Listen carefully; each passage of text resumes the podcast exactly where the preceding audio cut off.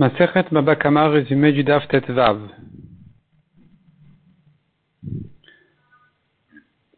On a vu dans la Mishnah, les femmes aussi, comme les hommes, sont inclus dans la lachot des Nezakim. Il faut payer, il faut dédommager, si elle a endommagé, si elle a été endommagée. Il n'y a pas de différence entre un homme et une femme. La Gemara nous ramène trois psukim à propos des femmes, que la Torah les a comparés aux hommes. Un pasuk à propos des korbanot, si elle a fauté, elle amène un korban comme un homme. Un pasuk à propos des mamonotes, si elle a endommagé ou elle était endommagée ou toute la lachot de commerce, etc. Et un troisième pasuk, c'est si un taureau a tué un homme ou une femme, il doit payer de la même manière. La Gemara explique pourquoi on a besoin de ces trois psukim, de, à comparer la femme à l'homme, et comment je, c'est-à-dire, et pour quelle raison on n'aurait pas pu apprendre l'un de l'autre. On a vu encore dans la Mishnah,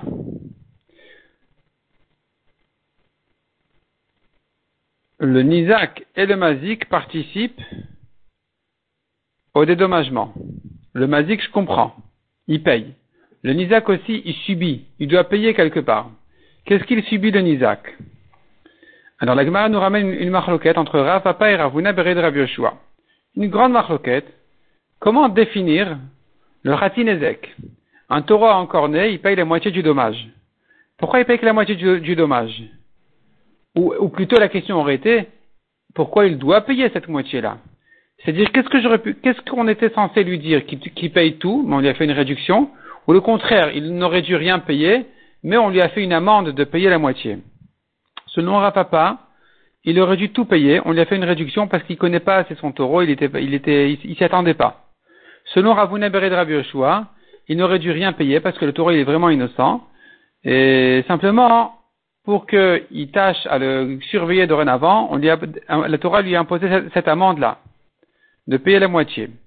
Donc le Gemara dit maintenant, revenons à notre Mishnah, quand tu dis le Nizak aussi il doit subir du dédommagement, je comprends si tu me dis qu'il aurait dû être payé entièrement. La Torah a enlevé 50% du Nezek, dans le cas du taureau Tam.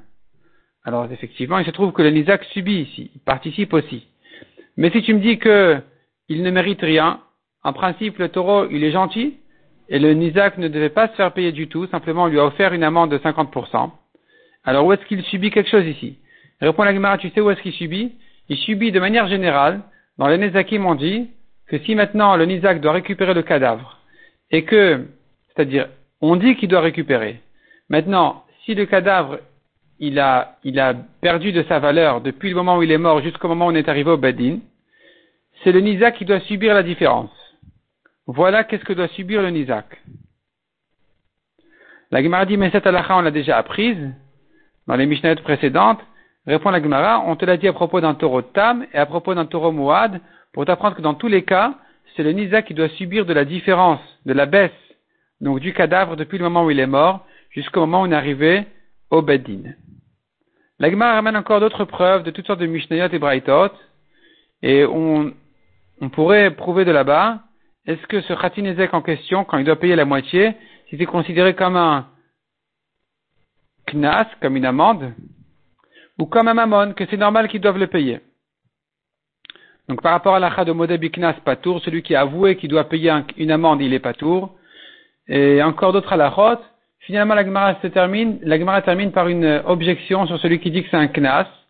Malgré tout, la Gemara conclut la lacha, elle est comme celui qui dit que c'est un knas, c'est une amende. Et la Gemara dit, mais tu viens d'objecter, répond la Gemara, non, on peut résoudre l'objection. On peut résoudre l'objection, donc on va rester avec euh, la halakha comme lui. Et puisque la est comme lui, la Gemara conclut donc, tout dommage qui n'est pas ordinaire rentre dans la classe de Keren. C'est comme s'il avait encore né.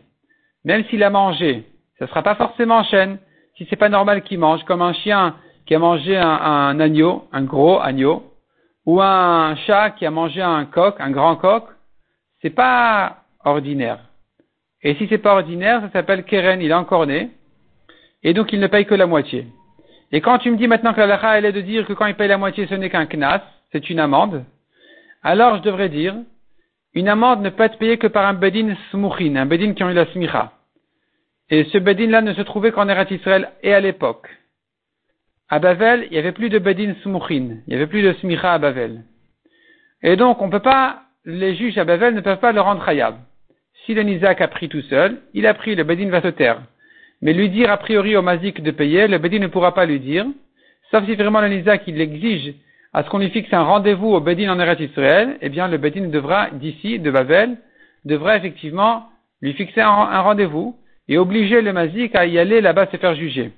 S'il veut pas, on le met en idouille, et de toute façon on le met en idouille parce qu'il a ici un chien dangereux, et que on a appris d'une braïta, il interdit chez un homme n'a pas le droit de garder des choses dangereuses chez lui, comme un chien dangereux ou un, une échelle même, une échelle qui n'est pas stable, on n'a pas le droit de la garder à la maison. Mishnah suivante. Nous avons cinq types de tam. Cinq cas de short tam. Cinq cas de muad.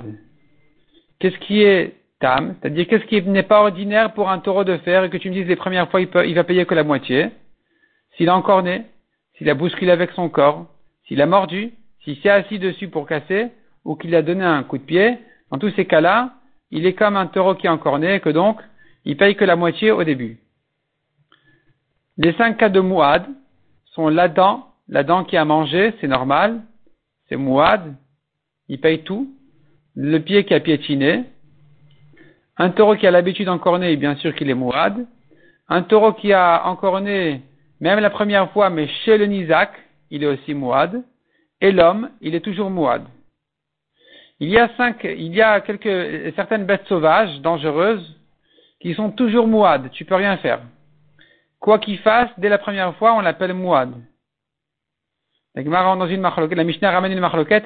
Est-ce que si vraiment, euh, il les a pris depuis qu'ils sont tout petits, pour les élever les faire, et essayer de leur apprendre à ne pas mordre, par exemple, est-ce qu'on l'appellera mouad ou pas? Le serpent, c'est sûr qu'il est toujours mouad.